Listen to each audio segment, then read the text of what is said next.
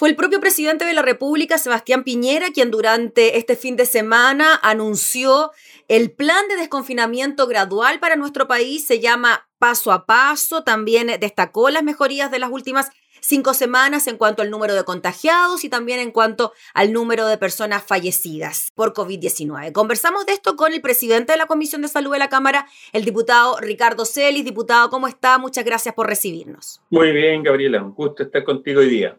Un gusto también, diputado. Diputado, bueno, ¿qué le pareció este anuncio por parte del gobierno? Si bien se da a conocer este plan de desconfinamiento gradual en base a etapas, no se dan a conocer ni fechas, ni plazos, ni tampoco semanas o meses en los cuales esto podría ya concretarse. Mira, yo creo que a nadie le cabe duda la necesidad de volver a un estado eh, de la mayor normalidad posible de lo que volver a lo que conocimos o lo más cercano a lo que conocimos en febrero de este año. ¿ah? Y eso tiene que ver con lo educacional, con lo familiar, con lo laboral, con todo tipo de manifestaciones de nuestra sociedad. También con lo económico, ¿ah? también con lo económico.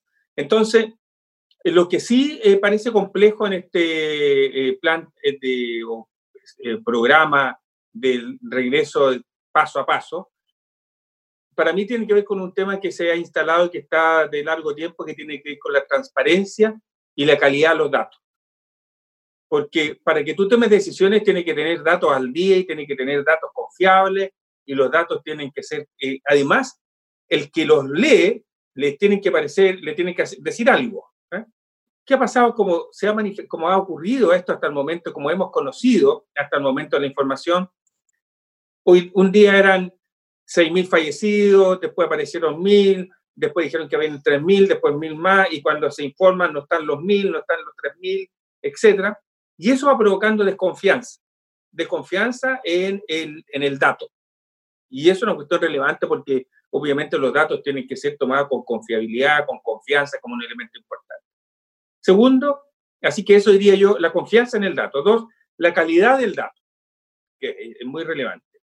Cuando me refiero a la, a la calidad del dato es, ¿estamos en condiciones nosotros hoy día eh, de hacer trazabilidad de modo importante para que finalmente cuando abramos en eh, Viña del Mar, en Temuco, en Osorno, y la cafetería abre sus puertas esa, y las personas que entran a la cafetería y hay un brote allí, estamos en condiciones de trazar a todas las personas que estuvieran en la cafetería, de en 48 horas tenerla a las personas que tuvieron a los contactos, tenerlos en cuarentenado, haberle tomado el PCR y tenerle la información del PCR en 48 horas. ¿Estamos en condiciones de hacer eso o no?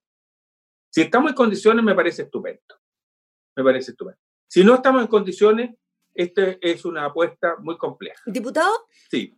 Sí, en relación a este nuevo concepto que se instala, ¿no? El paso a paso para retornar para que tengamos desconfinamiento. ¿Se parece quizá a lo que se dijo hace algunos meses atrás de la nueva normalidad? ¿Esto podría generar quizás un relajo en la ciudadanía a la hora de pensar, hay menos contagios, hay menos posibilidad de que yo salga a la calle y me contagie? ¿Cómo lo ve usted eso considerando que la vez pasada no fue tan re mal con la nueva normalidad? Es así, efectivamente. Esto es volver a la normalidad, solo que en esa ocasión fue peor, porque fue, vamos a volver a la normalidad el viernes dice el presidente, el lunes tienen que volver los funcionarios públicos a su puesto de trabajo. Así fue, ¿no? No, que esté y pensando que no, así fue. El viernes en la tarde dice, el, el, el, lunes tienen que presentarse los funcionarios públicos en su puesto de trabajo y se produjo un, un, movimiento, una, un remesón de parte de los funcionarios públicos tan grande que lo estaban obligando, o sea, nos están enviando, ¿cierto?, a la guillotina. Eso no puede ocurrir. Eso no puede ocurrir. Hoy día tiene que haber confianza en, lo que, en la decisión. Tiene que decir, ¿sabe qué? Vamos a tomar esta decisión. Entonces, uno, como te decía, es la credibilidad del dato. Y segundo, la calidad del dato. ¿Estamos en condiciones de dar el dato con calidad? Y un tercer elemento, ¿quién toma las decisiones? Porque sucede que finalmente tú miras el, que están los, distintos periodos, ¿cierto? De cuarentena, transición, etcétera, y está definido quiénes están en qué punto, qué comunas están, estas comunas están a punto de pasar para acá, estas comunas están a punto acá, estas comunas no pasó nada, aquí el coronavirus no pasó, etc. Eso no puede ser una decisión centralista. Tiene que ser una decisión tomada desde, la, desde lo local, con convicción, con participación. Esos son elementos muy importantes porque esto no es una, no es una medida administrativa, es una medida cultural profunda donde le estás diciendo a la gente, ustedes que han estado encerrados, ustedes que han estado limitados, abran las puertas y vamos a hacer estas cosas. Usted ahora se va a poder ir a operar electivamente al pabellón porque ese pabellón es seguro. Eso le estamos diciendo a la gente. Entonces, hay que tener mucho cuidado, mucho cuidado. ¿Y usted cree, diputado, bajo esa perspectiva en cuanto a lo que nos comentaba de la transparencia, calidad de los datos, la trazabilidad, ¿no? ¿Están las condiciones para que mm, el gobierno entonces empiece a hablar, si bien no tenemos fechas ni plazos, pero empiece a hablar de este desconfinamiento gradual en el paso a paso? Bueno, me parece bien que se haya puesto la conversación encima de la mesa. Lo peor que pudiera hacer el gobierno es no generar una conversación de verdad en de lo que ha puesto encima de la mesa. Puso elementos, puso un plan, no, yo creo que es débil, que le falta, le falta solidez, porque fíjate tú, cuando le dice al señor de la cafetería que abra la cafetería, su capacidad de producción va a ser distinta. No va a poder tener 10 mesas, va a tener que tener 5 mesas. Y además va a tener que tener separaciones y va a tener que tener alcohol gel. Entonces, cuando yo no quiero que el señor, para ahorrar el alcohol gel, le, le pase agua a la gente, que se laven con... ¿ah? No quiero que pase eso, quiero que sea con convicción, con fuerza, con credibilidad. Y para que eso ocurra, tiene que haber mucha conversación y yo tengo que decirle señor de la cafetería, ¿tú puedes abrir con cinco mesas? Eh, sí, pero me faltan 100 lucas para eso. Vamos a ver dónde vamos a, vamos a poder ayudarte financiar, económicamente para que tú puedas abrir con seguridad sanitaria. Hay que hacerlo, es importante.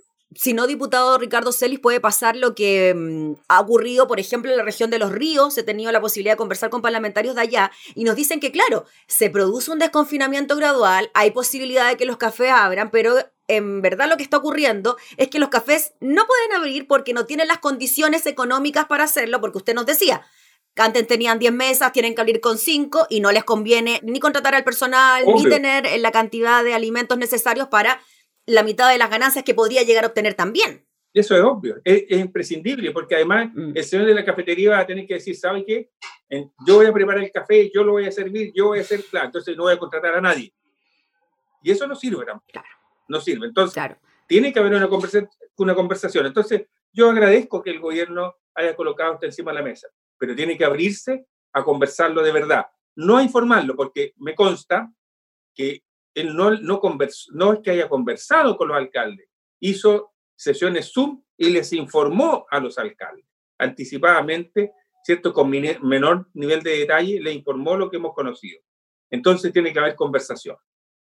Nosotros en la Comisión de Salud estamos dispuestos a conversar con el gobierno en esta materia.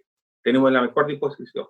Creemos que es imprescindible restablecer una condición distinta. ¿ah? No quiero usar el concepto de nueva normalidad porque está muy manoseado y muy funado. Entonces, no quiero usar ese concepto, quiero usar, pero tenemos que tener una condición de vida diferente a lo que conocimos.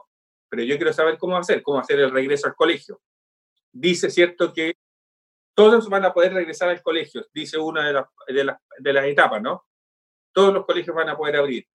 Si tú le dices eso hoy día a la gente, la gente no le va a creer y si nadie va a enviar a su niño al colegio. Tiene que ser con convicción, tiene que haber certeza, seguridades, y faltan esas. Mm. Diputado Celis, no se sabe con detalle en qué va a consistir este desconfinamiento gradual, pero el subsecretario Zúñiga algo dijo en relación al levantamiento de las cuarentenas, sobre todo en grandes urbes como la metropolitana, y él decía que ya no se levantarían cuarentenas por comunas, sino por grupos de comunas. ¿Qué le parece a usted, quizás relacionándolo con otras urbes, como lo que ocurre en eh, Valparaíso, en Concepción, quizás en su zona también, en la Araucanía? Es decir, el gobierno ya exploró esto. Mm. Realmente, cuando comenzó con las cuarentenas selectivas, ¿cierto? Progresivas. Ella exploró esto. Entonces, y creo que lo conversamos, yo te decía, claro, mm. en las regiones esto resultó. En la Araucanía resultó porque Temuco, la próxima ciudad que tiene, está a varios kilómetros de, distancia. ¿Ah? Hay que ir a, a, Lautaro, hay que transitar y nos demoramos 15 minutos en llegar a Lautaro. En Santiago, la región metropolitana, no, pues. Entonces, cuando tú vas de Ñuñoa a Providencia, la diferencia es una calle. Una calle marca el, qué es Ñuñoa y qué es Providencia. y la gente que vive, eh, ¿cierto?, en Maipú va a trabajar a Vitacura. Exactamente. Y las Condes.